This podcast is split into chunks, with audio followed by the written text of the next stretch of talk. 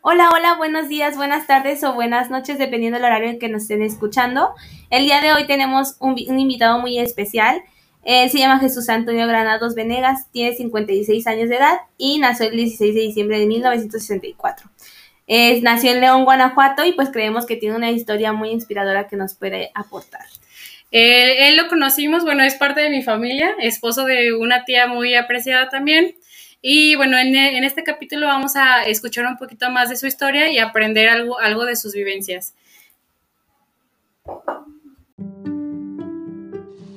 Somos dos jóvenes de 21 años hablando de situaciones comunes que nos hicieron evolucionar o bien, como nos gusta llamarlo, que nos hicieron dar un salto cuántico. En términos de ciencia, un salto cuántico es cuando un electrón genera un golpe brusco y evolutivo. Este tiene tanta energía que lo lleva al límite, genera una necesidad de transformación y hace que el electrón, según la ciencia, desaparezca de su órbita y aparezca unas órbitas arriba. No sabemos nada de ciencia, pero esta definición nos encantó para nombrar aquellas situaciones que nos hacen evolucionar. Mi nombre es Goretti Álvarez. Y yo soy Arisbeth Caudillo y esto, y esto es, es Saltos Cuánticos.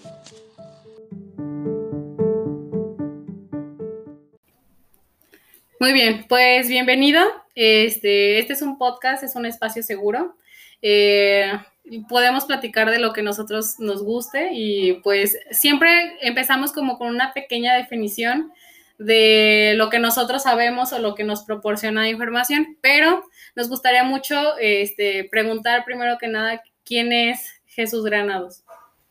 Mira, Jesús Granados es un hombre común, un personaje común del mundo, del león, del cuecillo, es algo, pues no voy a decir como cualquier gente porque soy yo, uh -huh. pero soy originario de León, ya, ya, ya se mencionó, soy eh, papá de dos, de dos hijos, una hija, y una, una hija y un hijo, y una nieta que, este, que es hija de mi, de mi hija, y tengo 56 años, este, soy bajito, soy unos, unos 65 de estatura, soy medio moreno o moreno, y este, peso 50 y un kilo 50 por ahí más o menos. No soy un hombrezote, soy más bien chaparrito, soy muy común dentro de, de, del estándar de los mexicanos hasta mi edad. Y ahora ya los mexicanos muy, muy grandes, muy, muy fuertes, muy, este, así como todos unos atletas, ¿no? O sea, yo no, yo soy de generaciones poquito pasadas, ya, ya con más de medio siglo de, de vivir. Y ese es Jesús Granados, no hay más que decir.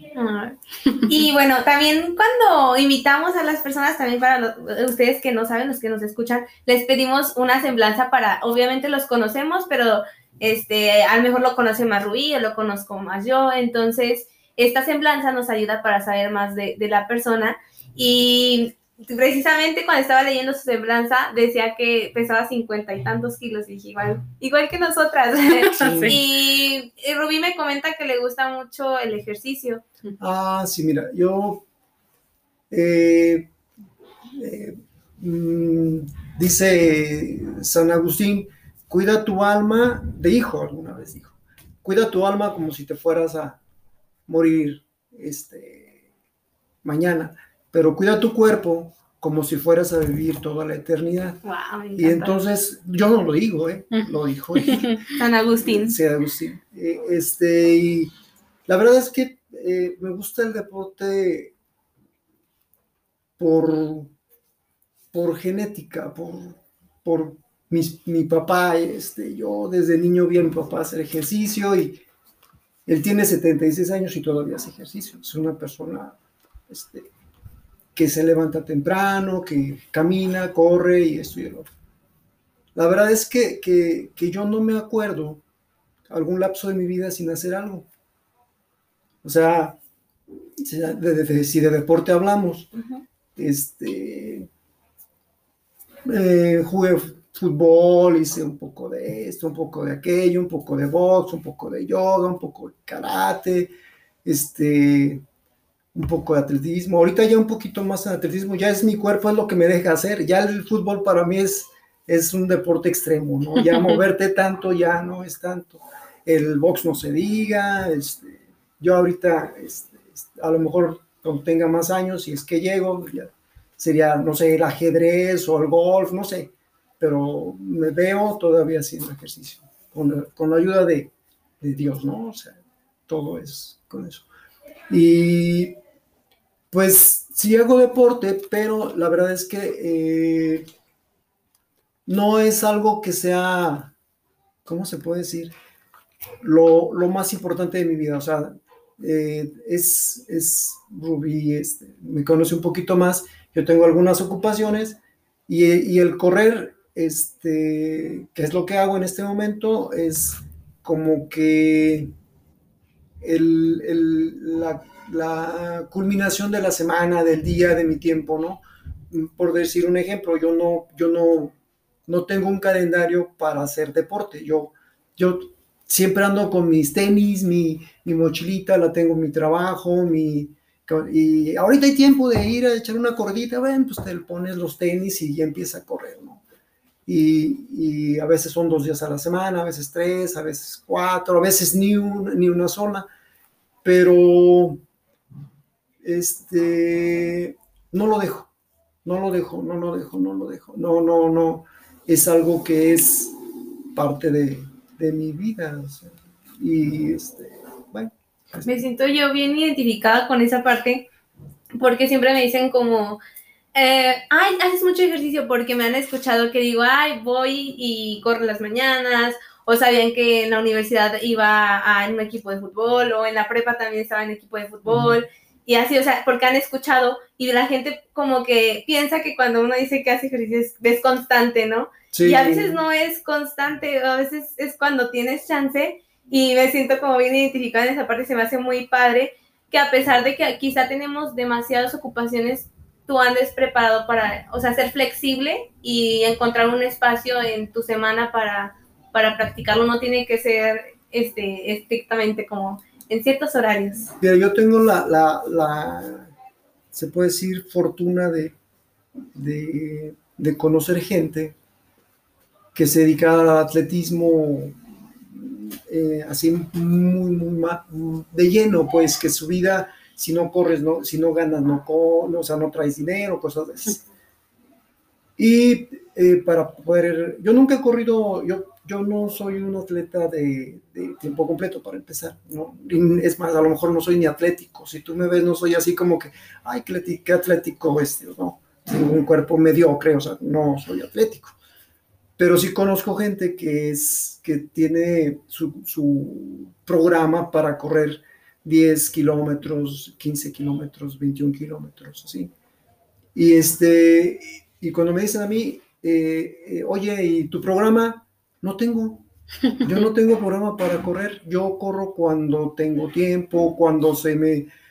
Cuando tengo tiempo, eh, así. Yo no, yo no soy que, que tengo, ah, me voy a salir a las a las 3 de la tarde porque así dice mi del trabajo, para, porque así dice mi programa para poder eh, bajar mi tiempo o algo. No, yo este, ah, tengo que terminar, mm, ya, ya mm, Rubí lo sabe, yo trabajo en una fábrica donde se hacen máquinas para hacer zapato y mi horario es eh, de 8 de la mañana a 6 y media, 7 de la noche, todos los días, excepto el sábado, el sábado es otro horario.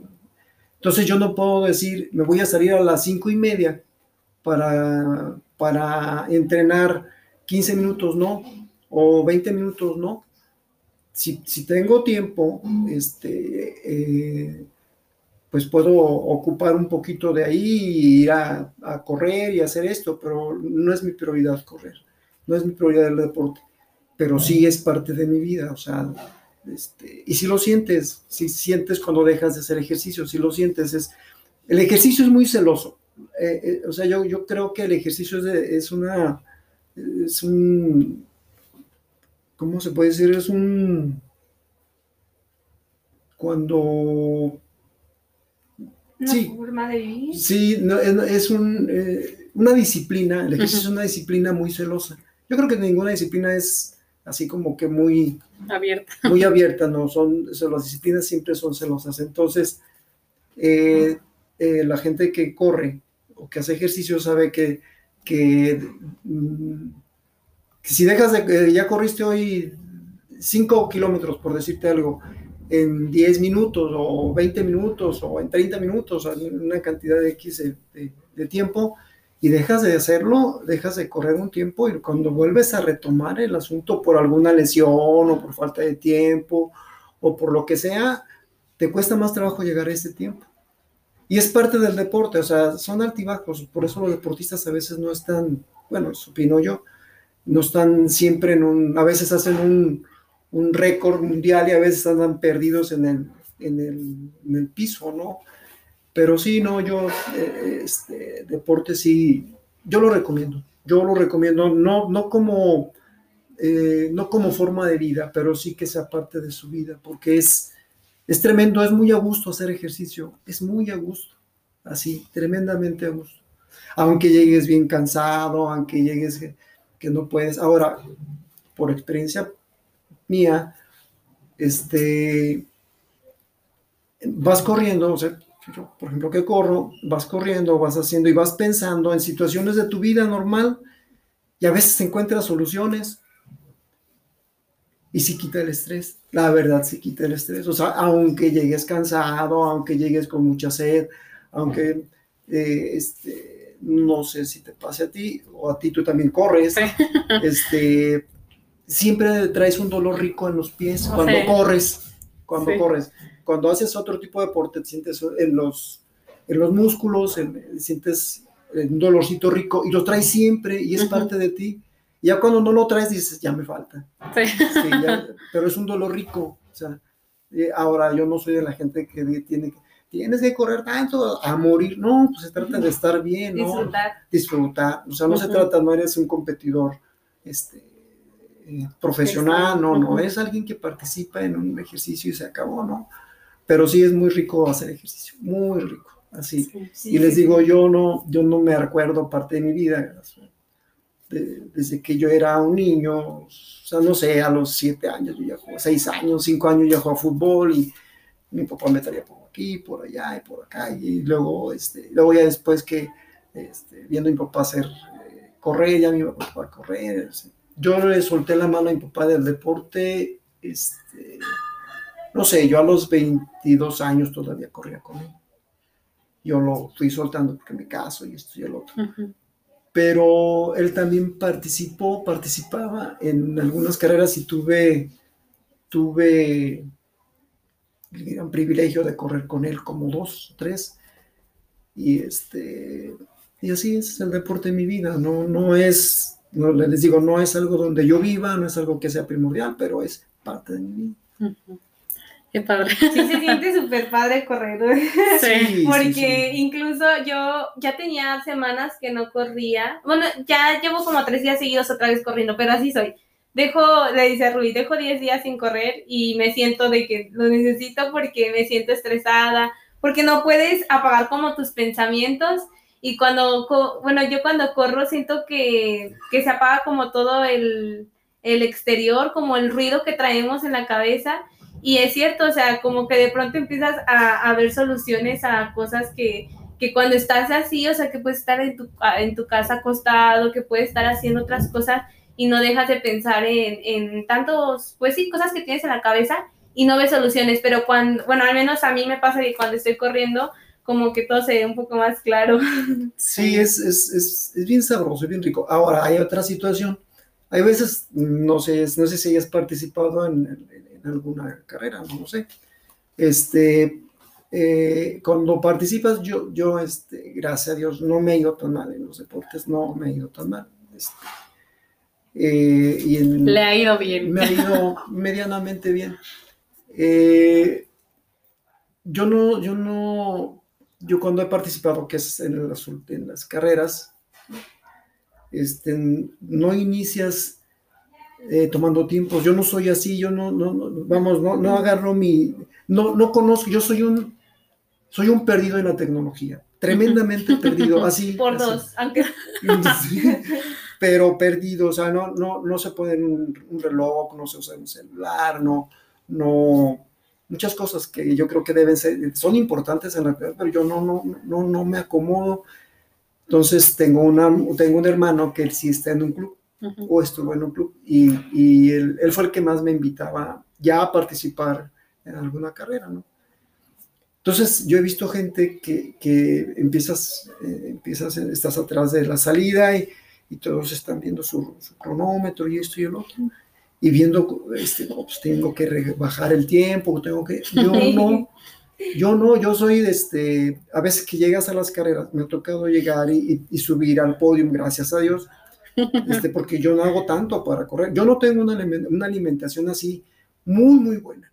No, no, no soy así, que, que, yo no me cuido, pues no soy yo alguien que se cuide tanto, ¿no?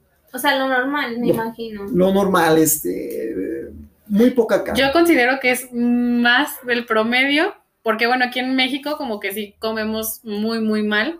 Y yo creo que sí lleva, tal vez no como que un plan alimenticio o algo así, pero sí creo que come más frutas o, o sea, se, se, cuida un poquito Es que- más en esa parte. Es que realmente en, bueno, en las familias, bueno, en mi familia es muy raro que comamos verduras, Ajá. que comamos fruta un poco más porque ya está dulce y es rico, pero las verduras, o sea, como que sí, como raro. de comenta Rubí es súper raro Sí. ver que... Sí, yo creo que se le hace más común a usted, pero en realidad yo creo que en las familias mexicanas comemos muy mal y verduras y frutas o cosas así es muy poco probable que lo comamos. O sea, en nuestras familias. Fíjate que, fíjate que yo, eh, algo Sí, que, sí, no sí. Me, eh, menciona, que no mencioné en lo que te Ajá. Yo duré muchos años, no sé, no recuerdo, yo era muy joven, ¿no? Vegetariano. Yo fui vegetariano. Yo ahí poco a poco me salí del... Duré como tres, cuatro años así muy, muy estricto, ¿no? O sea, nada de carne, nada de. Este, esa razón de yo, este, así como en el deporte, en el trabajo, no, no me acuerdo haber estado algún tiempo sin trabajar. Desde que era un niño, he Ujú. tenido algunos trabajos y entré a trabajar con un tío que, que practicaba algunas cosas distintas a, a- a nuestra familia. Y, eh, me fui a vivir con él un tiempo y total me hice vegetariano.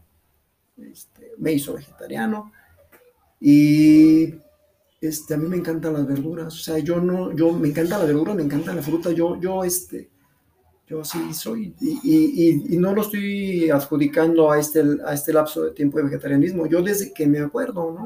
Ujú. desde que me acuerdo lo que había y era lo que me comía, ¿no? O sea, entonces, eh, este, a mí, yo siempre eh, me considero una persona sana, en lo general, en lo muy general me considero sana. Y creo que es por ese lado, yo, yo creo que la carne no es tan buena, así lo creo yo. No sé, necesitaría ver una nutrióloga, un nutriólogo que me digas, tú estás mal y, y aceptaría porque, porque ellos tienen la razón. Yo no, yo soy empírico, yo creo que es, que es, que estoy bien por eso, no lo sé. Ujú. Bueno, bien entre comillas, el- la salud es muchas cosas, muchas, muchas cosas. Salud emocional, mental, este, espiritual. O sea, ese- cuando, un alguien, cuando alguien se considera sano, yo, yo creo que el ser humano es físico, o sea, que es el cuerpo, carne y espiritual. Entonces tienes que estar balanceado. Balanceado. balanceado. Yo a veces platico con gente y les digo, este, tienes que crecer espiritualmente, hombre. Y, y, y uno de los detalles, a ver, tú te gustaría, tienes que crecer al parejo. Eh, entonces, ¿te gustaría que te creciera más una mano que la otra? Qué buen ejemplo. Sí. O sea, que, que- que fueras creciéndote la mano o que tuvieras un ojo más grande que otro, no. Entonces, eh, para ser completo, yo creo, no lo soy y yo creo que no hay nadie en el mundo que lo sea. Este, tienes que crecer espiritual y físicamente. Eh, y les decía, yo, yo creo que uno de los detalles que a mí me ha ayudado a, a- a- a estar medianamente bien es eso, ¿no? La alimentación. Y bueno, te comentaba cuando, cuando empiezas a correr, hay algunas veces, te lo digo en serio, porque, porque a lo mejor tú lo has sentido y tú lo también, porque tú lo sientes más que ni tú y que ni yo, porque tú, haces, tú corres un poquito menos. ¿no? Sí. Yo no te he visto cuando corres. Pero hay, hay veces en que ya vas corriendo y ya nomás piensas en el siguiente paso. Sí. Ya me falta otro paso, ¿no? Ya Sí. me falta otro paso, ya me falta otro paso. Y, y, y ya, y cuando andas, eso, eso a mí me pasa cuando, cuando estás en una, en una participación, porque el competir es otro rollo. Sí, claro. Que tú te metas en los 100 o en los 3000 o en los participantes, esa es una cosa. Pero otra que vayas a competir es otra. O sea, y, y, y, yo realmente este, participo. ¿no? Uh -huh. Yo quiero contar una anécdota que, bueno, nosotros, bueno, vendemos menudo los domingos y una vez llegó usted, creo, y creo que esa vez había ganado, pero como no se dio cuenta, algo así, bueno, me contó, me contó Aurea, que no se había dado cuenta que había ganado, pero usted ya había llegado al menudo y había ganado una carrera, pero como su objetivo realmente no es ganar o no estar sí, en el podio, no, no, como que no se, no se dio cuenta, fue muy gracioso esa parte. Fíjate que se, se, se siente rico cuando ganas, nunca, nunca he sido eh, yo creo que yo nunca he llegado a una carrera más o menos importante. Este, nunca he llegado en primero. Hay que, hay que ponerlo claro. claro. O sea, no, sí, sí, sí. O sea, no, no, no, hay muchos muy buenos de mi edad. Tremenda. Ahora hay que definir en las categorías. Yo soy de 50 a 59. Ajá. A mí me ha tocado segundo lugar, tercer lugar, es en, en algunas carreras más. No, depende, a lo mejor tú sabes poquito. Depende de la premiación pero nunca he sido alguien que chino, gané y, y, que te deprimas o que la verdad no, o sea, ya, ya al estar ahí y tú tienes una otra parte de razón, cuando tú corres, vas, vas metido en ti, así. O yo creo que en todos los deportes, ¿eh? porque me sí. ha tocado jugar fútbol y ese tipo de cosas. Este, tú vas corriendo y, y, vas corriendo y no ves la gente, o sea, no, no ves gente. Y a veces me ha pasado que, que oye, te vi, que no sé qué. Y hay gente que sí se fija, ¿no? Yo me he fijado en, en, en otras personas que, que, participan, que van diciéndole adiós al amigo, al, al, al, al compadre y eso, y yo no, o sea... Ay, como, no, me siento muy identificada con usted. sí, no, es, es, tú llegas y ya llegaste, oye, ¿cuánto tiempo hiciste? Y andas volteando al, al, cronómetro de la, de, si es que hay, ¿no? No, parece que salí como a las nueve o las ocho. sí, pues. Sí. Y, y, y, este, y otra cosa, no sé si te has fijado, yo casi no ocupo los, las playeras de, de... de... Casi no. Sí, sí, sí. Yo casi no los ocupo. Eh, no es por, es por, ¿cómo te diré? Porque no me siento tan, tan digno de cargar una playera de eso. O sea, no se me hace como que sea el martes y yo el miércoles y traigas la playera de la competencia. De uh -huh. Y además yo tengo unos hijos y una esposa muy, muy tremendos. yo, yo, les puedo asegurar que, que, yo, no, yo no batallo por unos zapatos, yo no batallo por unos tenis, yo no batallo por una playera, yo no batallo, yo no batallo, yo, yo tengo muchas cosas que me ha dado, nunca pensé tener con ellos. Bueno, yo soy así de, platic de, de platicar así, yo a veces me brinco de aquí para acá. de aquí sí, no pasa nada, adelante. Este, eh, yo mm, soy el mayor de 14 hermanos, o sea, no es fácil 14 hermanos, o sea, más, más bien 13 hermanos y yo, y uh -huh. ser el mayor. Entonces, hay cosas en, que para ti, para ti pueden ser que, ¿cómo va a ser posible que para ti esto sea novedoso? ¿O cómo uh -huh. va a ser posible que para ti esto sea importante o que haya sido importante? Este, eh, por mi, mi, mi, semblanza, mi familia es, viene de una, de, de, una economía basada en, en el patriarcado económico. ¿no? O sea, mi papá era el uniquito que se la rifaba mantener a los 13. O sea, porque digo 13 porque yo tengo una hermana que nació después de que yo me casé. Mm. Tengo una, una, hermana que es más chica que mi, que mi hija. Entonces, vas a, eh, los que les voy a decir es algo que, que, que, que, a lo mejor ustedes no, o la gente de ahora, porque ahora hay, todo está mejor, todo está mejor. O sea, la verdad es que todo está mejor. Uh -huh. No estoy diciendo que los tiempos pasados hayan sido muy malos, no, yo no me quejo de mi vida. Me, si me dijeron, Pablo es una serie y te va a tocar lo mismito, le entro. Uh -huh le vuelvo a entrar, igualito le vuelvo a entrar.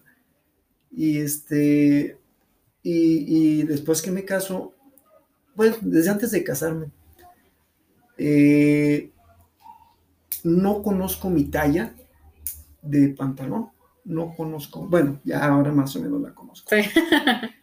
Porque yo no tengo, yo tengo más de 30 años que no me compro, que yo llegue a una tienda y diga, quiero unos zapatos. No. O que llegue a una tienda y, y quiero una playera, quiero esto. No. No, ¿por qué? Porque mi esposa se ha encargado de vestirme. El día que me vean ridículo, o si ya lo ando, es por culpa de ellos. sí, este, eh, mis hijos, este, soy, soy tremendamente afortunado con mi familia. Así, así, así. Muy afortunado en ese aspecto. este, papá, ponte esa playera. Te compré esos tenis. Te compré, oye papá, fíjate que te compré un perfume. Oye papá, son cosas que yo a los, no sé, a los 18, 20 años yo no imaginaba tener. Yo no imaginaba tener unos, llegarme a poner unos tenis Nike, por ejemplo, o, o unos, no sé, unos, un cinto Levi's o cosas de esas. Tengo un cinto O sea, este, yo soy muy afortunado en la vida, tremendamente afortunado. Y este, ya resumiendo lo, de, lo, del deporte, con la pregunta que me hiciste, pues mira, Dios me ha ayudado a, a, sentirme bien. Y, y, te, te, decía, es muy rico subir a, con, con, los, con los que ganan, así sea una... Mira, eh, eh, este, yo, yo no soy gente que sea un metidazo en, Me gustan todos los deportes. Es más, para mí los Juegos Olímpicos es la época más, más mejor de mi vida, porque es cuando veo tele. Sí, porque todo lo del que me hables me gusta. Del que me hables, ah, que va a haber equitación, que va a haber, no, no conozco reglas, de muchos sí conozco reglas, de algunos no. Este, eh, va a haber equitación, que, que y, y, este, y va a ser un mexicano. Y yo me considero un patriota. Así yo me considero alguien de, por, por, enseñanza de, mis, de mi papá y de mi mamá, este, quiero a México. Yo sé que no soy nadie para, pues, soy uno que sí, uno de tanto, ¿no? pero, pero yo me acuerdo cuando mi papá me llevaba a la escuela y los lunes era día de los honores a la bandera y me decía, cuando veas a la bandera, cuando escuches el himno nacional, tienes que parar porque es, y mi papá, si ustedes lo vieran, es una persona que no estudió, no, no llegó a, a, tercera de primaria, o sea, no, es, es una persona este, eh, con, esas características, con esas características educativas.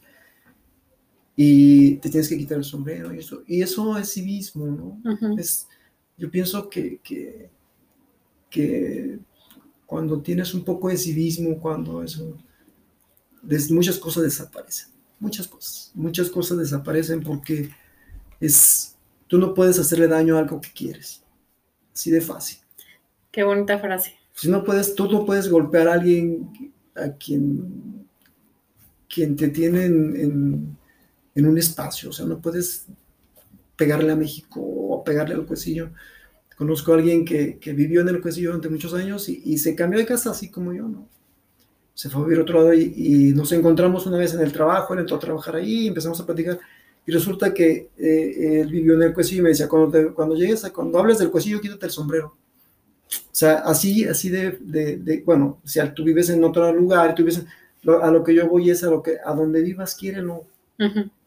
Aunque sea del pedacito de ahí, y no le hagas daño. ¿Cómo no le haces daño? Pues, no sé, pórtate bien, este, no agredas al vecino, no agredas al o sea, así soy yo. Pero te decía, regresando otra vez al deporte, pues esa es mi vida, ¿no? Y, este, cuando jugué fútbol, este, pues desde la primaria, desde que fui niño, ya me invitaban, ya fui seleccionado en la primaria, luego en la secundaria, luego cuando hice la carrera también, o sea, no fue tan mal. En, eso, en, los deportes no me ha ido mal, así que tenga que quejarme de de que ching, fue, fui de los perdedores, no, fui pues de los de, de la mitad para arriba, ¿no? O sea, ni profesional, ni, ni, muy bueno, ni, pero sí, este, siempre le eché ganas, aunque no hiciera nada, siempre le eché ganas. sí. Eh, cuando haces algo, échale los kilos, hay que ser intenso en lo que hagas, en lo que hagas. Si te gusta estudiar, échale ganas, si tu capacidad no te sirve, bueno, pues es otra cosa. cuando hagas deporte, échale ganas, y nada de voltear para atrás. Ese es el aspecto, perdón, el aspecto deportivo. Bueno, eh, hace unos momentos mencionaba que hay, cuando hay que, que hay que crecer, perdón, que hay que crecer como personas, pero también espiritualmente, en el trabajo, o sea, que me parece que la palabra es holístico, o sea, que sea en todos los aspectos, y es algo que también yo le mencionaba, se lo estoy mencionando constantemente a mi hermano, porque mi hermano tiene 15 años y yo tengo 22, entonces pues trato como de apoyarle cuando veo que está, tiene 15 años y como que siento que ya se frustra mucho por pues sí, por su camino en cuanto a la escuela, en cuanto al trabajo. Y yo le digo como, es que, porque él me dice que ya se quiere salir de, estudiar y le digo como de, pues que lo cheque bien, que, o sea, porque la escuela le puede ayudar pues en, lo, en los conocimientos, pero que también hay más cosas en, en las cuales puede este, seguir creciendo, como en lo espiritual, como en el deporte, porque él me dice, no, es que este, solamente quiero como salirme de, estudiar y trabajar y trabajar y trabajar. Y le digo, pero es que no solamente es trabajar, o sea, tienes que ver más allá. Entonces, ¿qué le podría dar usted de consejo a una persona que apenas va iniciando y no sabe, como que se quiere enfocar solamente en el aspecto como a lo mejor de trabajo? Mira, yo, yo, bueno, consejo no, mira, realmente para dar consejos necesitas ser alguien tremendamente experto y así alguien muy, muy, muy, que tenga la certeza de que va a estar, de lo que, lo que dice va a funcionar. Yo soy alguien que no da consejos, o sea, yo más bien recomendaciones. Yo te recomiendo que hagas esto, yo te recomiendo que hagas lo otro. Mira, yo creo que para gente que, que quiere dejar el estudio, desde luego no es recomendable, desde luego no, porque Mm, es, lo que va a forjar, es lo que va a forjar tu, vida, es lo que, lo que tú hagas ahorita es lo que te va a repercutir tarde o temprano, de una u otra forma. Eh, el trabajo, mira, yo, yo creo que el trabajo, yo a veces cuando tengo oportunidad ahí donde trabajo, van muchos chavos, muchos jóvenes a hacer, bueno, no muchos, van, algunos. algunos a hacer su trabajo, prácticas, sus prácticas y y los veo tremendamente preocupados porque, porque no les salió y esto y el otro y así. Y, pasa. Y, yo, yo les digo, a ver, preocúpate cuando tengas que preocuparte. O sea, ¿qué pasa? Yo no estoy a favor de los que no estudian, ¿eh? desde luego que no. Pero ¿qué pasa si repruebas una materia? O sea, ¿qué pasa si, qué pasa si no eres profesion, profesionista, no? O sea, ¿qué pasa si... o sea, tú mismo vete, yo a veces les digo, a ver, eh, tienes 15 años o tienes, bueno, no me ha tocado 15, tienes 18 años. Ahorita lo que estás haciendo, ¿cómo te ves con relación a lo que estás haciendo ahorita, cómo te ves en tres años? Mira, el ser joven es lo mejor que puede pasar en la vida, es lo mejor. En las circunstancias que estés, tienes, no estoy tampoco solapando las cosas que pasan entre los jóvenes, ¿eh? la verdad es que no. O sea, el que seas joven no te, no te justifica por algunas acciones, así de fácil.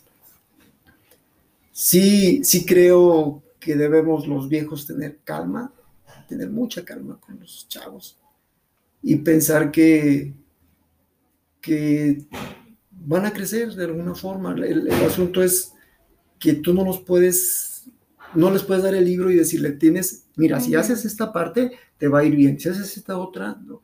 Yo me, me ha tocado alguna, algunas platicar con alguien y, y decías, eh, cuando algún reproche, ¿no? Sobre todo cuando eres papá, ¿no?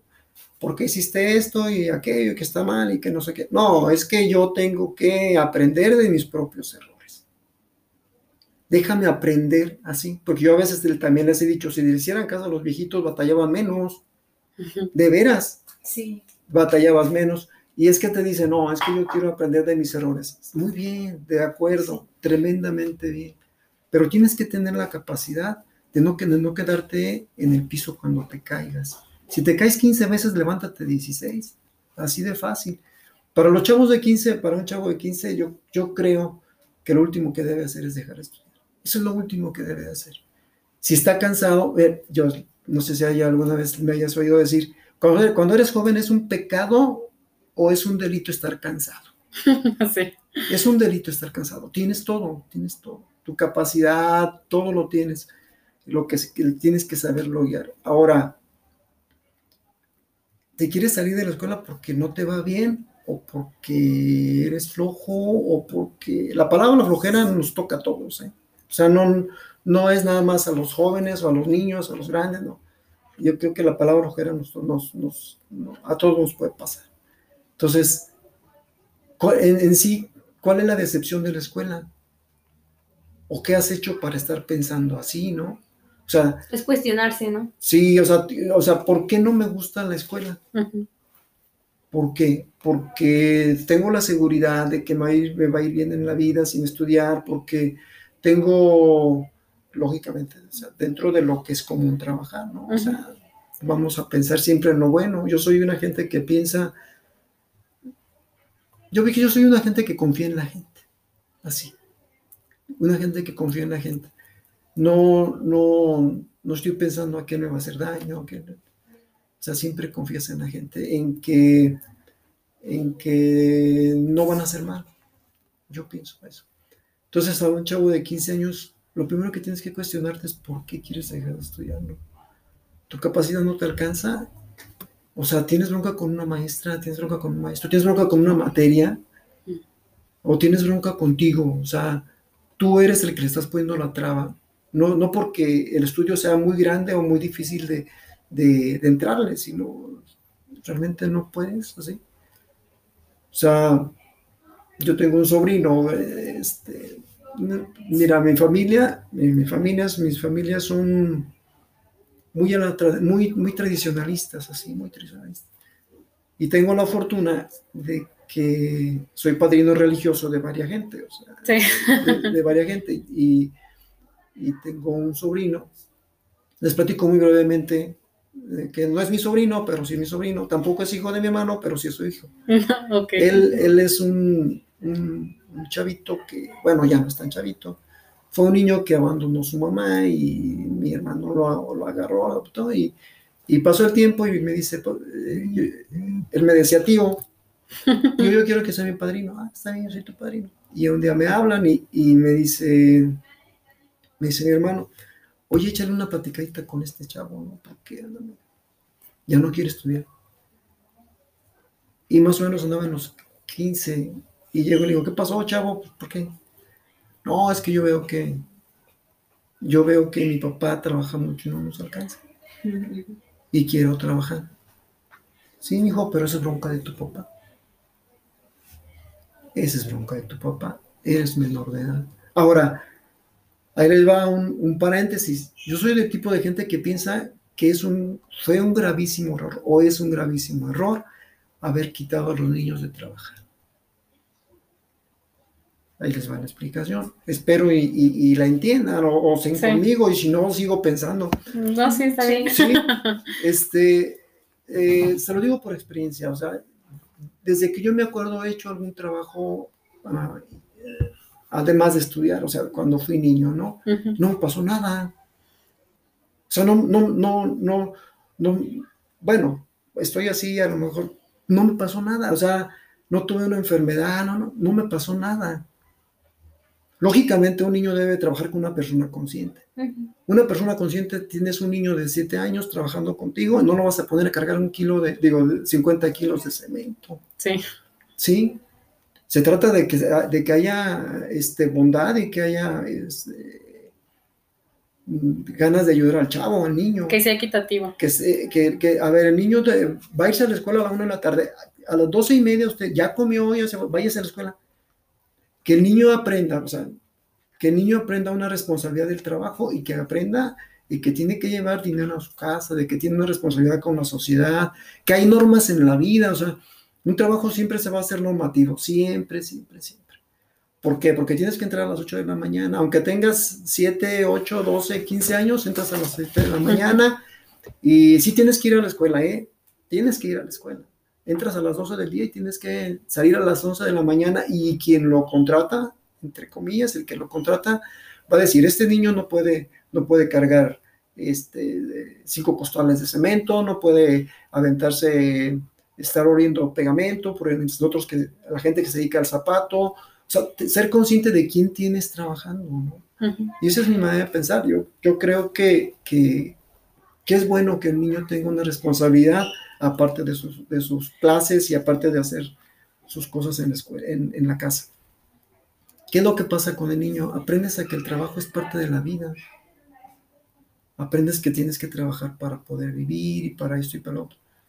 Yo no, no, no, no, no me fue, van a pensar, ah, este se la pasaba todo el día trabajando. Yo me acuerdo de, yo me acuerdo de, de mis juegos, de, de, del valero, del fútbol, de, de, los amigos de la esquina, de los de la otra cuadra y eso. Pero también me acuerdo que trabajaba.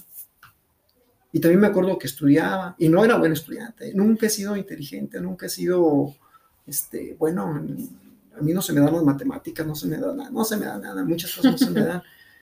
Y, este, pero sí es, es bueno que los chavos trabajen. El, el, el dejar de estudiar yo creo que al final del camino,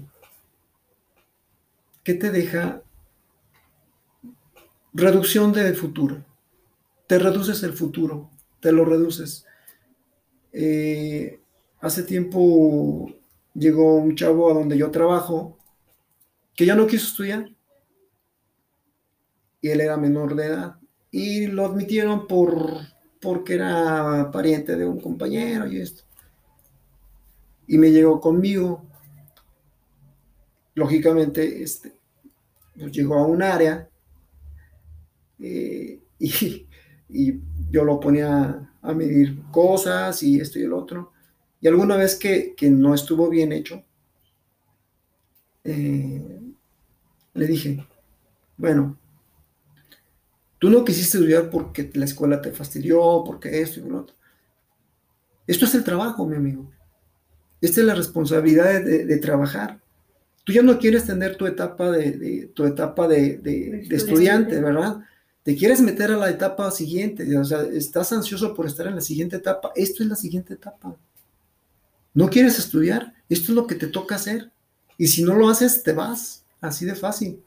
Porque no, no puedes estar exigiendo o pidiendo una responsabilidad que no es tuya y no la cumplas. O sea, lo recomendable es que tú sigas en tu etapa de estudiante. ¿Hasta cuándo? Hasta que sean los 18, los 20 y tengas el razonamiento para poder estar en la, en, la caja de los mayores, ¿no? O sea, ya llegaste a los 18, los 17, ya, ya de esta caja de los, de los pubertos o de los chavitos, ya te brincaste sí. Ahora, sí es cierto, este, no porque tienes eh, este, 14 y mañana cumples 15, ya eres adolescente, hoy tienes 18 y no, esto se va haciendo con la vida, con las experiencias, con ese tipo Sí, es un razonamiento, como decía. Sí, eh, yo creo que, el brincarse una etapa de la vida no es tan bueno.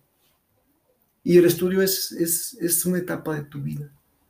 O sea, por más que le quieras dar vuelta, es una etapa de tu vida. Debes cumplirlo para que, para que tengas más, para que tengas que platicar, hasta, hasta por ahí es, ¿no? Porque es muy fácil, ya no quiero estudiar. Ahora, tienes que, tienes que tener la capacidad de decir, o los pantalones de decir, no quiero estudiar porque no me gusta.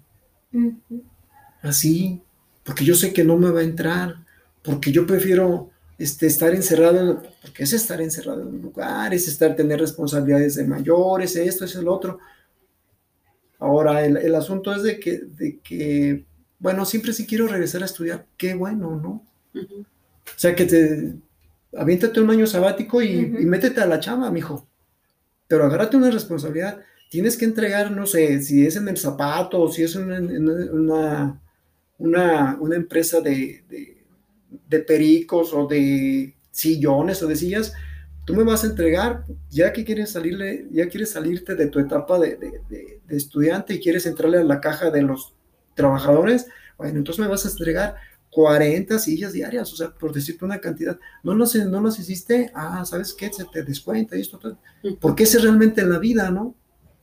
Y ahí tú decides, ay, ¿sabes qué? Este, pues mejor me regreso a estudiar.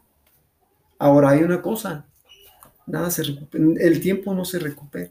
Lo que tú pierdas en la, en la, en la prueba no se va a recuperar, ya perdiste un año.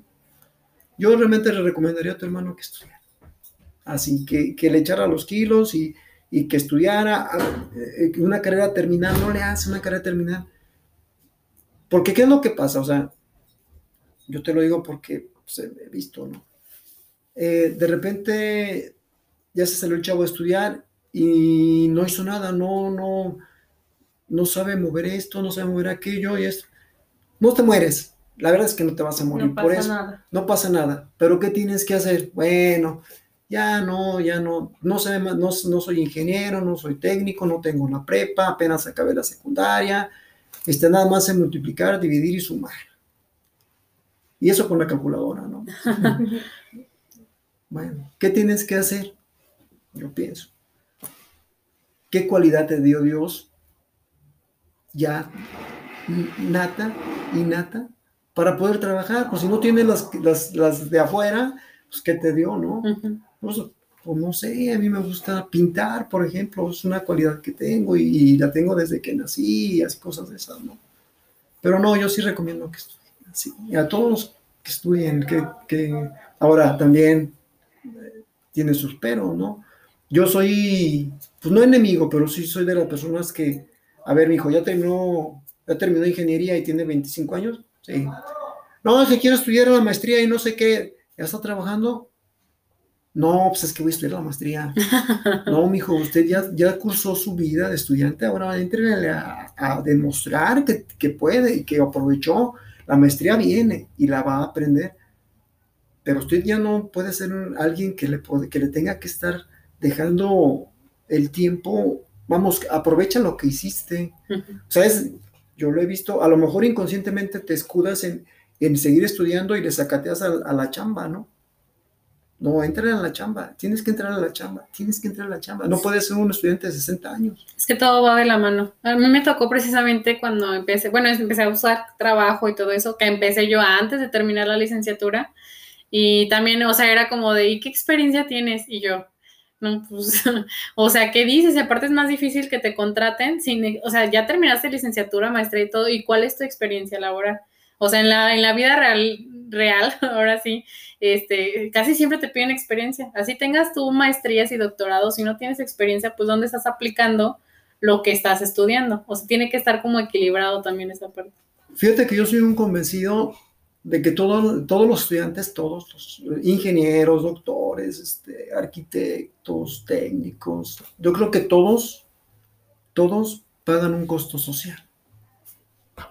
Para mí, ¿cuál es el costo social? Que tú llegues a una empresa y te pasa eso. Te pasa eso. Eh, tienes que empezar a, cuando eres estudiante, por ejemplo, de, de- de- de psicología o de, o de, de ingeniería, eh, tienes que salir y casi, casi empezar. Ese es un grave problema. Nada más que hay una gran ventaja, una tremenda ventaja que los chavos deben de, deben de ocupar. Tienes que entender que lo que tú sabes y lo llevas en la, que lo, lo que te trajiste de, tu- de la escuela para tu casa en la mochila, se lo vas a demostrar a la persona que tiene 60 años trabajando ahí. Yo tengo, tengo 36, trabaja- 36 años trabajando en la misma empresa. Me ha tocado ver muchas cosas. Y tuve un, tuve un chavo que, que llegó de la Ibero. Era el, él salió como, como primera, como de su primera, de, la, de su generación fue el primero. O sea, es- fue el chido, el, el- el más bueno, el más estudioso. Él, él se fue a Suiza. Sí, que creo, creo que se fue a Suiza. Entonces él llega con- como estudiante, llega a hacer sus prácticas conmigo y me dice, le digo, ¿sabes qué? Te voy a enseñar lo que para que ningún, para que nadie donde tú vayas a trabajar te vea la cara.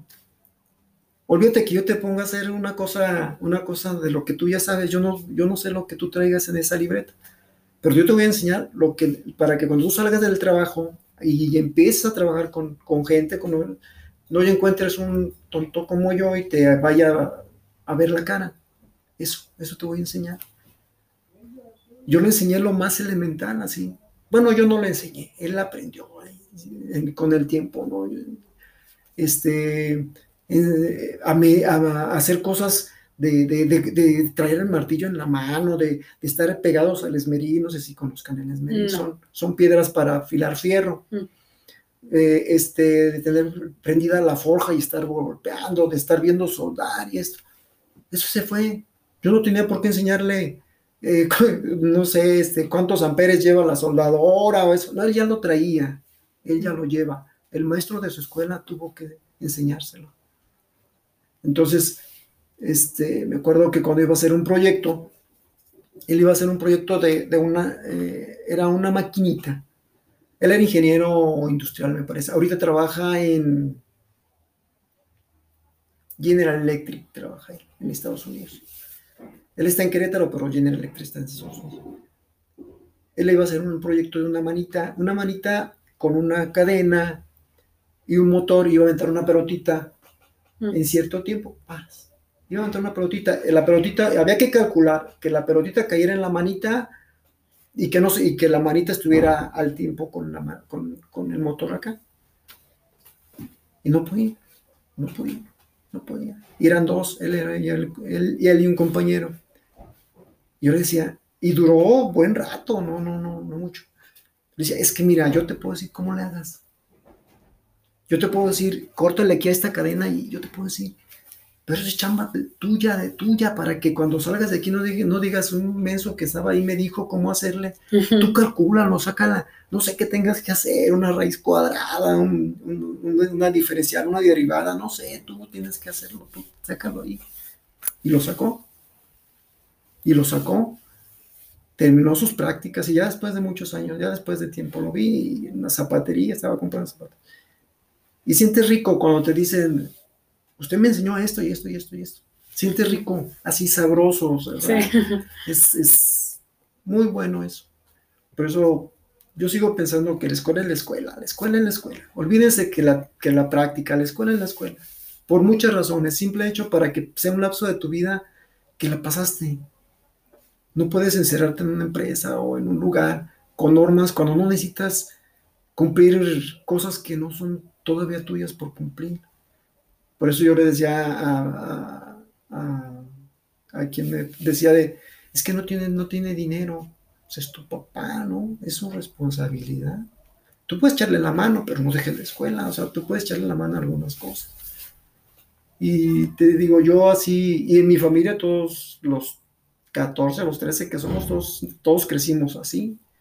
Uno se fue a ayudarle al de la tortillería, otro se fue a ayudarle, así cosas, Otros, y así es nuestra cultura, a lo mejor un poquito ya caduca, pero ahí está, así, así 56 años o 56 años.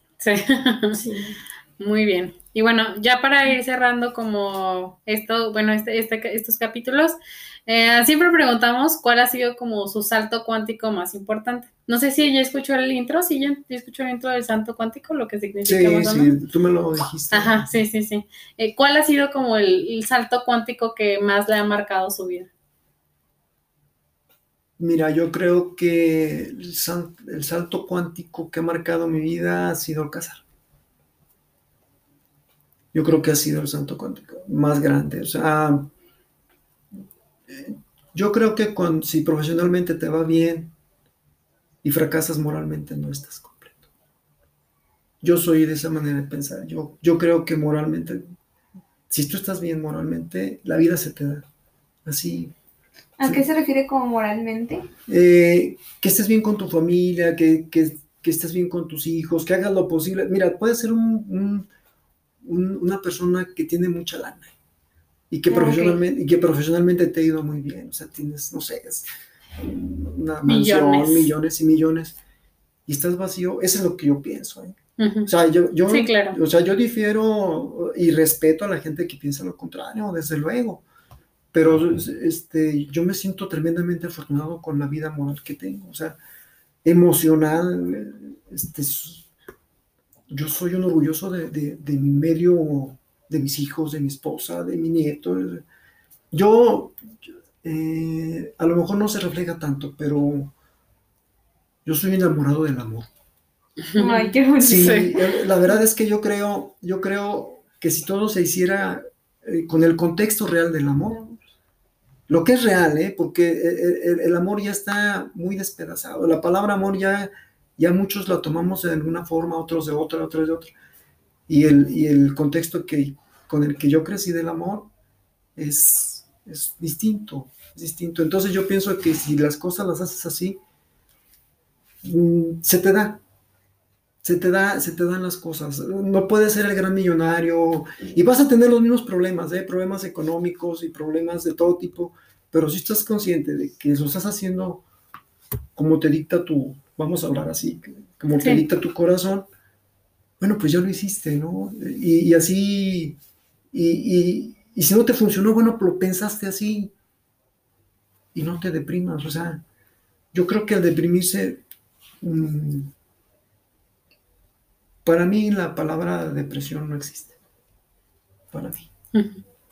Para mí. O sea, es eh, a lo mejor es algo raro, ¿no? Pero la palabra depresión es o la enfermedad de, la depresión es no aceptar la voluntad de Dios. Cuando tú aceptas lo que te viene por voluntad así propia, la depresión no existe. Y vaya que es una frase que, no es muy compartida. Sí, claro. Ahora, si llegó la depresión, pues cúrate, ¿no? Cúrate, acude con el profesional, con el psicólogo, con la psicóloga, con una terapia de grupo, con... con lo que. Desde luego que, que, tiene, o sea, yo no tengo la verdad absoluta, o sea, estás enfermo de depresión, ya te hicieron diagnóstico y esto, busca a quien te cure, ¿no? Accionar. Acciona, o sea, ponte, ponte en cúrate, cúrate. O sea, existe, existe, pero yo no, sé, no sé si alguien me haya visto, yo no la he sentido. Tú sabes que, yo tuve cáncer, ¿no? Sí. Tuve cáncer y, y, la verdad no lo pensé. O sea, es el, bueno, tú, a la hora que tú te quieras terminar. ¿eh? No, no, no, todavía nos falta así. Eh, Adelante en el momento que, te dicen cáncer, pues es una palabra fuerte, sí. Claro, es muerte, generalmente. Generalmente es muerte. Eh, el asunto, mira, para mí la muerte es parte de la vida. Yo, siempre he pensado que, yo me puedo morir mañana y eso y no pasa nada. es parte de que estás vivo ahorita, mañana no. No es que no, es que no, no es que me quiera morir, desde luego que no, a mí me encanta la vida, ¿no? O sea, eh, dicen que, estaba un señor ya grande en el lecho de muerte. Entonces llega su, su cura, su, su, este, su maestro espiritual, su director espiritual, le dice, ¿sabes qué? Hay otra vida y esto y el otro. Pues sí, pero yo hasta yo no le pongo pero, o sea, pues aquí está bien, ¿no? Entonces, eh, yo, yo, conmigo cuando me dicen que tengo cáncer, no, la verdad no lo sentí. Y mis hijos, mi familia no me dio chance de pensarlo. O sea, a mí en, menos de mes y medio, dos meses, mm. o, un mes me operaron dos veces. Me operaron dos veces y la, última, yo no nomás tuve una noche, una sola noche eh, pensando, pero no fue toda la noche, yo regularmente me levanto a las 6 de la mañana y me duermo como a las 12. Todos los días, todos los días, excepto los domingos. Los domingos sí me levanto un poquito más tarde. Sábados y domingos me levanto como a las 7. Y este, pues ya me dicen que tenía hacer. Yo cuando me duermo, no me duermo, me muero no oigo nada, ni siento nada. No, oigo nada, no siento nada, nada, nada. Y solo una sola noche, después de que me dicen que tengo cáncer, pensaba yo, yo no me preocupaba por mí. ¿Sabes qué te, sabes qué, sabes qué me, sabes qué me dolía más? O sea, para empezar no me dolía nada. O sea, no sentía yo dolor de nada. Voy a. Eh, yo te decía, para empezar no me dolía nada. O sea, que yo estuviera tirado y ese y el otro. No. Yo seguía corriendo, seguía trabajando normal, este, mis quehaceres domésticos, todo, todo, todo normal. Yo, yo siempre pensé, siempre he pensado que los viejos no somos vulnerables. Para mí la gente, la gente más vulnerable son los niños. Los niños son los más vulnerables, en, en todos los medios, en todos los ambientes, en todos los países, donde quiera, los niños son los más vulnerables.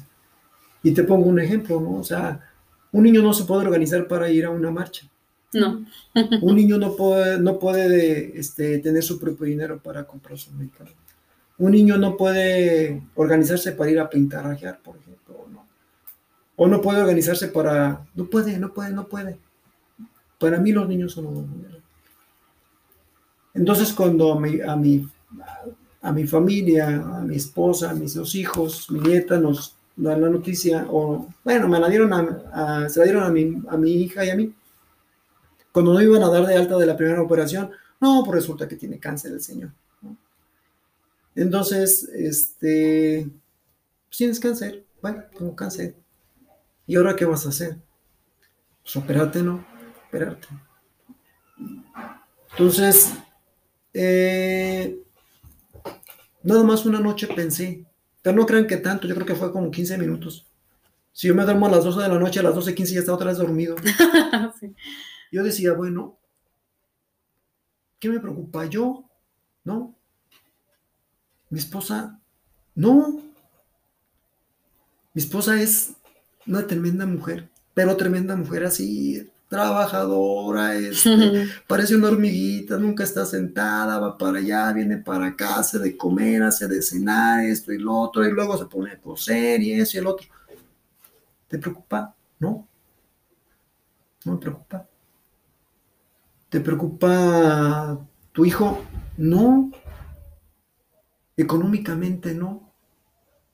Y por mucho que quieras a alguien, por mucho que quieras a alguien, eso no debe depender de que estés bien o mal. O sea, tú eres tú, tú eres tú. O sea, yo por mucho, ahí va, una recomendación para los novios, ¿no? Que se sienten a veces súper decepcionados. O para los maridos, o para las esposas. Tú puedes querer mucho a alguien, tremendamente mucho. No te confundas, el amor es una cosa, ¿no? Puedes querer mucho, quererlo mucho a alguien. Si te pega, si te golpea, y esto y el otro, tú eres primero puedes quererlo mucho y no, no se trata de que lo odies, retírate, nada más retírate. Entonces, este, preocupación por mi hijo, no, es una persona ya hecha, me voy a faltar yo, ¿yo qué? ¿Yo qué? Yo no, yo no, yo no soy parte de su futuro. Eso sí, yo toda la vida he pensado, yo tengo una convivencia muy, muy estrecha con mis hijos y hasta que ellos me suelten la mano, se las voy a soltar. Nos podemos saber el fútbol, platicamos de alguna cosa y de otra. Ahí les va un secreto.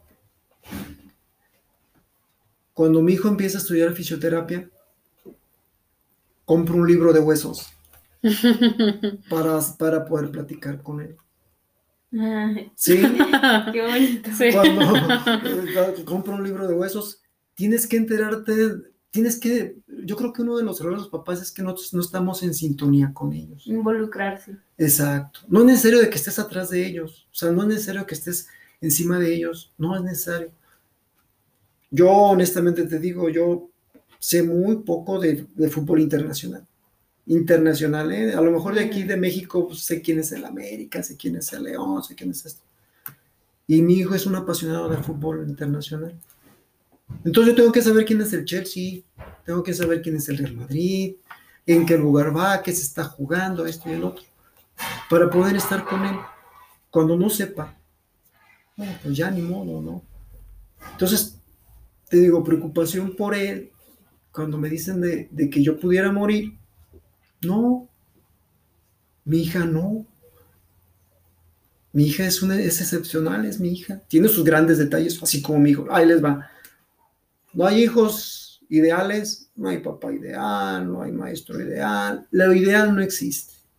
Somos altos imperfectos. y bajos, imperfectos. Y tienes que aprender a vivir con eso. Así. Lógicamente, como papá, tienes que. Hablo como papá eh, tienes que hacer tu chamba. Tu hijo está haciendo algo que consideras mal, díseselo. No te hizo caso, ya hiciste tu chamba. O sea, este, no debes de meterte drogas, no debes de...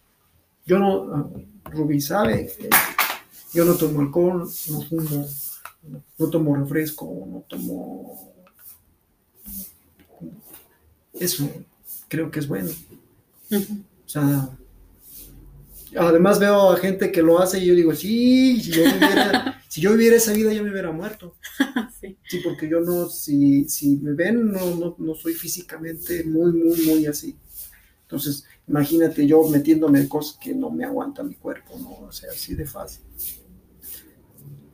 Yo en ese tiempo lo que sentía más frágil en el tiempo de, la noticia del cáncer, la que yo sentía más frágil era mi nieta. Era la más vulnerable, así. Y no porque yo fuera importante, no. Porque es, es muy difícil hacer entender a la gente que te rodea pues que tienes cáncer y que no deben de preocuparse. Es muy difícil hacerlos entender así. Y yo me acuerdo una escena, eh, pasó en mi casa, llegué del trabajo y encontré a mi hijo abrazando a su mamá y llorando. Y ya sabía por qué, ¿no? Claro. Ya sabía por qué. Y te duele más eso olvídate de que te duela la panza o olvídate de eso. El, para mí los dolores este, del alma, que son esos, son más, menos soportables. Yo, yo, mucha gente habla del, del aura del dolor. Sí, ¿se has oído hablar de eso? Sí. ¿De la qué? Ah, aura. aura. del dolor. Yo no creo mucho en eso, eh, pero yo soy muy resistente al dolor, fíjate, al físico por mi trabajo, por, el correr, eso tú que corres cuando ya vas, que te truenan los pies. Yo soy resistente a ese dolor, al otro no.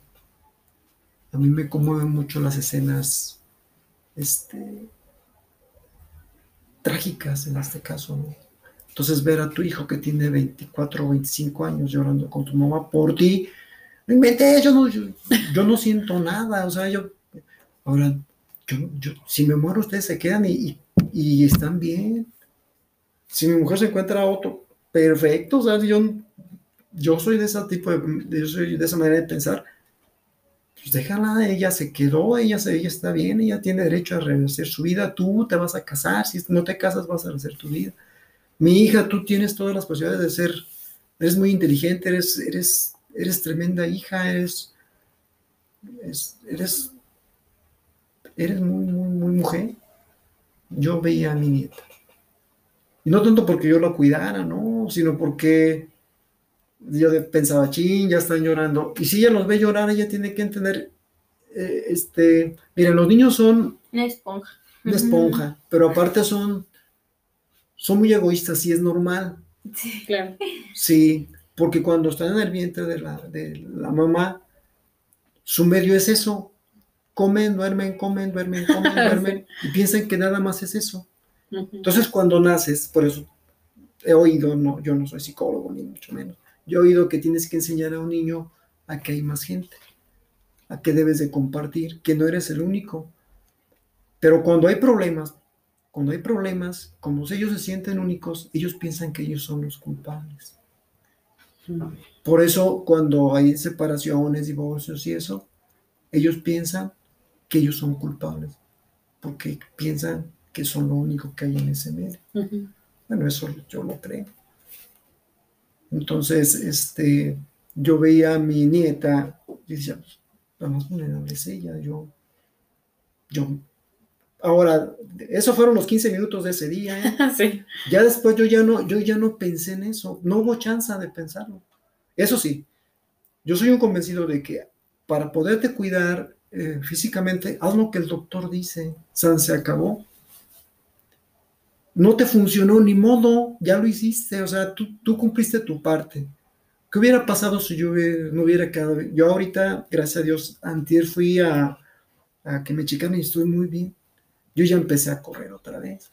No corro todavía la cantidad que corría, pero ya corro. Sí. Este, entonces, tienes que hacer lo que te dice el doctor. Lo hiciste, no funcionó, bueno, pues no funcionó y ya, ¿no? Fue el único día que yo sentí así como que, como que la presión o, el pensar tienes cáncer. ya después que me operan, yo,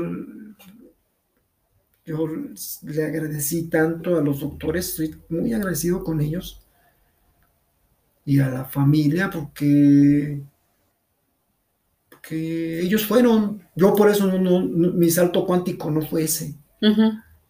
Mi salto cuántico no es ese porque a lo mejor mucha gente dice, no, no, ¿cómo vas a cambiar el matrimonio por, por, la pérdida de cáncer? Pues no, para mí no. El, cáncer fue algo que se dio y, que lo superaron los doctores. Yo nomás estaba ahí. Ellos fueron los que me medicaron, ellos fueron los que... Yo estoy muy agradecido con ellos. Así, así. Yo cada vez que despertaba, cada vez que los veía, bueno, más bien no que despertaba porque siempre estuve despierto después de la operación yo veía que me operaba y, de veras sentía tanto agradecimiento así. Y ahora todavía, ah, en especial a dos, doctores o tres doctores en que estaban ahí. Y mi hija también, y eso. Entonces, pues eso es, es, no es normal, pero sí es algo que, que, pasó y, y, la verdad no me dieron chance de pensar sino que ya te operaron, si ya saliste con cáncer otra vez a la operación, bueno, pues vamos, y yo como borrego, ¿no? Yo, ahora yo, yo, yo, este, yo se lo dejé todo a Dios, así. Tú sabes, Señor, tú sabrás, tú sabrás. ¿Y qué sentías? A veces me pregunto, ¿qué sentías? Después cuando empiezas a, a, razonar. a razonar. y dices, ájale, pues sí pasó, sí era algo fuerte, ¿no? Y en el tiempo en que fueron como dos semanas o tres, no sentía depresión así. Hay una canción, hay una canción este, que se llama Tú eres más fuerte, eh, con Giancarlo o John Carlo. Ay, creo que sí lo he escuchado. Es esa, esa, este, me, gusta mucho ese, tipo de música. ahí donde me ven, a mí me gusta la música así universal, de, de, todo, ¿no? Yo, de todo escucho. O sea, no, no, es malo, se los digo como viejo, es malo que te encasilles en algo que no es el universo. O sea, ay, a mí nada más este, la banda. No, hombre. Escucha de todo. Sí, no es el universo la banda. Sí. O no nada más de, no sé, de... reggaetón. De reggaetón. No, no es el universo. O sea, eh, escuchen de todo. Bueno. Lógicamente hay algunas cosas. Cuando me preguntan a mí, ¿qué es la música? Mira, yo la música la digo toda de todo te puede escuchar. Nada más que hay una cosa, que te deja. Que te deja la música, ¿no? O sea, puedes, yo, yo puedo escucharte un vals y de repente escuchar música colombiana y de repente música de mariachi, de repente, de repente. Sí, que te deja, ¿no? Y ahora no, pues no puedes estar en una fiesta escuchando, no sé, este, Mozart o una cosa. sí. Pero esa, esa, yo escuchaba ese, ese, ese muchacho, ese, y la verdad no, no tuve tiempo de estar pensando. De, luego te llegan un montonal de remedios, o sea, oye, que tómate los ajos de no sé qué, y esto y el otro. Hay alguien que te dice, no te operes. No, hombre, déjalo así. Cuando a mí me dicen que tengo cáncer, le dice el doctor a mi hija, pues mira, lo puedes llevar a operar a donde tú trabajas. Mi hija es enfermera. Te lo puedes llevar a donde tú trabajas y ahí ya haces el procedimiento, haces todo, lo, todo el proceso, el protocolo para que lo hagas allá, porque la primera operación la pagó ella y me lo hicieron en, en, el sector privado. Y el doctor le dijo, no, es que esta va a estar más, más cañón, o sea, no es tan fácil. Entonces ya llegamos con el doctor y está el doctor así, otros amigos ahí, parecía el doctor Jaros ahí. y, y, este, yo estaba sentado y me dice, me acuerdo que iba mi hijo, iba mi esposa. Y estábamos esperando que nos pasara. Y mi, esposa con los papeles así, yo no sé cuál cara tenía yo, pero yo vi a mi esposa así como preocupada, decía, oye, tranquila, pues, ¿qué pasa?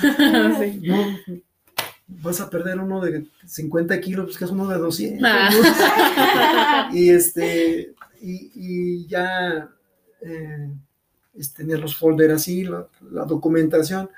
Y ya salen y me hablan, y mi hijo le arrebata los folders y se mete conmigo y nada más dejan entrar al paciente y, y, y, mi mujer, yo quiero entrar, yo quiero entrar, a ver. Y él se me pasa conmigo y nos sentamos. Están los doctores, el doctor y sus ayudantes. A ver, señor, usted tiene cáncer y esto y el otro, y ya después darme todo el relajo y esto. Mm. El doctor te da confianza. Yo creo que los doctores cuando son muy monótonos, como para mí, como que te asustan. Y este chavo no, un joven, así, joven. Señor Jesús, usted tiene, tiene cáncer y este el otro, ya vimos que no sé qué, que no sé qué tanto. Tenemos tres opciones. Una es cuidar el cáncer, que no se propague, que no crezca. La otra es radiación. Y la tercera es operar, sacar todo lo que está mal y vámonos, ¿no? ¿Cuál quiere? No, pues lo cuidamos. Lo cuidamos, ¿no? Y se me queda viendo mi hijo y se me queda viendo el doctor. Así como diciendo, ¿cómo que lo cuidamos? Y luego le digo, bueno, ya cuando nos vino, bueno, pues yo eso digo, eso lo digo yo, a ver usted qué me recomienda, no, pues yo recomiendo que se opere, pues me opero. Y así, pero yo siempre tuve confianza, siempre tuve confianza. Si la gente, si la medicina ha crecido tanto, es porque es bueno. Yo no dudo que de alguna forma se cuidaran los que no tenían rayos X y eso, ¿no? También. Pero, bueno, pues es... Yo, yo no fui, no he sido una persona de doctor, yo ni, ni tarjeta del seguro tenía, no tengo tarjeta del seguro yo no visitaba médicos, yo no, yo no sé lo que es un dolor de cabeza, o sea, si tú me preguntas cómo era la cabeza, no lo sé yo tengo yo dolores musculares o de golpes y eso, pero que, ah, te duele la cabeza, a veces el estómago, pero yo no soy una persona de médico. Entonces, cuando, cuando de repente tienes que entrar a una situación de estas, te das cuenta de muchas cosas que no conocías. O sea, el, visitar un hospital para ti, no. Yo me acuerdo que la última vez que había visitado un hospital fue porque jugando fútbol, yo jugaba de portero. Se me hizo una bolota aquí y fui al, al médico y me dio tres pastillas y, ya. Se acabó. Entonces cuando me empiezan a pasar, porque el cáncer no es, no es menor, empiezan a pasar por unas maquinitas donde luego tomes esta agua y luego le pasan por una maquinita y luego los rayos X y, te quedas, ah, jale, sí es cierto, lo dejamos. Si salen, si salen todas esas cosas, ¿no? Si salen esas máquinas que avientan rayitos y que hacen esto y que el otro. O sea, que me quedé realmente sorprendido, porque probablemente yo 40 años sin meterme a un hospital, y sobre todo para mí, ¿no? Y espero no seguirle ahí, ¿no? Pero sí, este, es, es ya después rememorizando o pensándole, ájale, si estuvo pesadito. Le digo a mi mujer que empiezas a tener una crisis así, tú sabes lo que vas a hacer, ¿no? O sea, yo ya sabía que me iba a operar, pero te encontrabas un amigo que sabía que te, o un conocido, no te operes, hombre, mira, yo conozco a alguien que no se operó y, vive bien, esto y el otro. O si no, alguien que, que hay una señora enfrente que me mandaba ajos, tómese los ajos, comiendo ajos, ¿no? Y luego me pasó algo, este, antes de que me operaran, una señora que, que eh, muy creyente, ¿no? Y me lleva dos, baile toca a mi mujer en la noche y lleva dos imágenes de un santo, imágenes religiosas. Tenga, mire, récele, no sé qué. Ah, está bien. Yo no, yo no, vamos, no, no, este, no dejo de lado la religión. Yo, yo creo en Dios. Sí, y verdaderamente creo en Dios no la dejó de lado. Y dice, mire, este santo es muy bueno, esto y esto. Bueno, pues vamos a rezar, ¿no? Vamos a rezar con mucha emoción. Tengo un, antecedente muy, muy, muy de fe. Alguna vez, si quieres, se los platico. Muy, muy de fe con mi papá. Muy de fe, así. Este. Es un secreto. Yo llegué, estuve a días de, ser, de meterme a ser cura. Entonces, pues, yo soy muy de fe. me acuerdo que llega y me dice, tenga, mire, este, te le doy a mi mujer, yo soy antisocial, muy antisocial, tremendamente antisocial y distraído. Si alguna vez te veo en la calle y no te, no te hablo, no es porque no quiera, no te conozco. Vamos, soy, soy de que como esos burros naranjeros, ¿no? Vas caminando y así no te así, no vas para adelante. Y si me han reclamado y, y si me han dicho, es que tú estás mal. No lo sé, no sé, no sé cómo cambiar, es cosas que no puedes cambiar. Entonces, este, yo a la señora apenas las conozco. Sí. Y llega la señora y le dice, mujer, ya se pasa mi mujer. Y dice, oye, vamos a rezar. Este, pero pues tienes que ponerte el santito donde, donde está el mal. Le dije, no, pues no. no, pues no. No, se puede. ¿no? Y ya, no, cosas así, anécdotas. Después, ya que pasó el tiempo y empecé, eh, le pregunté yo al doctor, este, eh, ¿cuándo puedo empezar a hacer ejercicio? Soy un adicto así al ejercicio. O sea, un adicto a leer. Yo leo, leo. No tengo tiempo para leer. Sí. Este, y no me pregunten. He leído de todo y a veces, que a veces más pierdes el tiempo leyendo, Con cosas que no tienen interés. y, y este, le dije a, una doctora, ¿cuándo podría empezar? No, usted entre, usted ya puede, o sea, dependiendo. Tal empecé a hacer ejercicio, empecé a correr.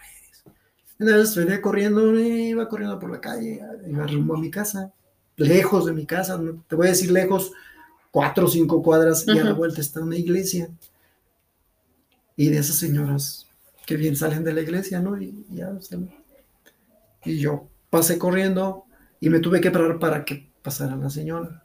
Y dije, oiga, ¿y usted qué no está enfermo de cáncer? ¿Qué anda haciendo? Lo acaban de operar. ¿Qué anda haciendo? Pues, señora, ya, ya, yo no la conocía a la señora. Sí. Y así, y le digo, oye, ¿quién es una señora así? Pues ni sé tú. Pues, eh, es, muy, es muy rico, ya después cuando empieza a pensar, ahora qué piensas, pues era cáncer. O sea, no, no es para asustarse, pues, porque estoy yo, mucha gente que se salva, mucha gente que está bien, los doctores que son muy buenos, los medicamentos, los aparatos. Hay gente que dice que con plantas se puede curar y esto y el otro. Pues cáncer. Sí. Pero, pues, todo mundo hay que estar mal. Sí, eso. Pues bueno, una plática súper amena, aprendí muchísimas cosas. Sí, no, la verdad. y pues muchísimas gracias por estar en este, en este podcast, la verdad. Muchísimas cosas que lo voy a volver a escuchar. Sí. Me gustó mucho. Muchas gracias por compartir, este, compartirnos cosas y pues por platicar con nosotros. Sale, gracias. Muchas gracias. Yo creo que sí, eh, es demasiado lo que vamos a aprender de esta plática. Mucho contenido. sí, es bueno como el que nos cuente su experiencia como para, dicen que a lo mejor esos años que usted vivió ya nos, nos los está ahorrando a nosotros. Entonces, Mira, hay una, no, sé quién lo, no, no sé dónde lo leí, me acuerdo, es una frase que dice, los dueños del presente son los dueños del pasado pero los dueños del pasado son los dueños del futuro. Analícela y verás que es por ahí. O sea, tú podrás como joven decirme algunas cosas. Yo te puedo decir, no, es que por ahí no llegues. ¿Entienden? Sí. Entonces yo voy a morir y si las consecuencias que yo dije eran las consecuencias, pues yo ya no estoy. Pero yo sí dije lo que, lo que te iba a pasar. Sí. Y no es más que experiencia, años de estar aquí, ¿no? Claro. Sí. sí. Y yo no, yo no soy de los que piensan que los, que los jóvenes son, hay que chutarlos a la basura. yo, de veras, yo soy de la gente que piensa que los jóvenes son los jóvenes, son los chidos, son los buenos, son los, son los, son los pensantes, son los, son todo. Nosotros tenemos que hacernos a un lado, desde luego que tenemos que hacernos a un lado y debemos de confiar en ellos. Tremendamente confiar en ellos. Así, bueno, y para empezar no nos queda de otra. Claro. o sea, tienes que confiar en ellos y ver lógicamente, oye, chavo, no le vayas a dar por ahí, porque mira, ahí está, cabrón, está, está difícil, ¿no? Entonces, eso es tu chama. No quiso, bueno, pues que se caiga y que se levante, ¿no? Así de fácil. Hay mucha gente que piensa, no, es que en mis tiempos eran mejores. No es cierto. Eso no es cierto. La verdad es que los tiempos de cada quien son los mejores. Los tiempos de cada quien son los son mejores. los mejores. Aprovechenlos. Muchas, muchas bien, gracias muchas- por Sale. compartir. Y pues esperemos que también a- ustedes disfruten este capítulo. Recuerden seguirnos en nuestras redes sociales. Estamos en Instagram como saltos, arroba saltos, Saltos cuánticos, Cuánticos Podcast. podcast. Y en Facebook como saltos cuánticos. Muchas gracias. Bye. Bye.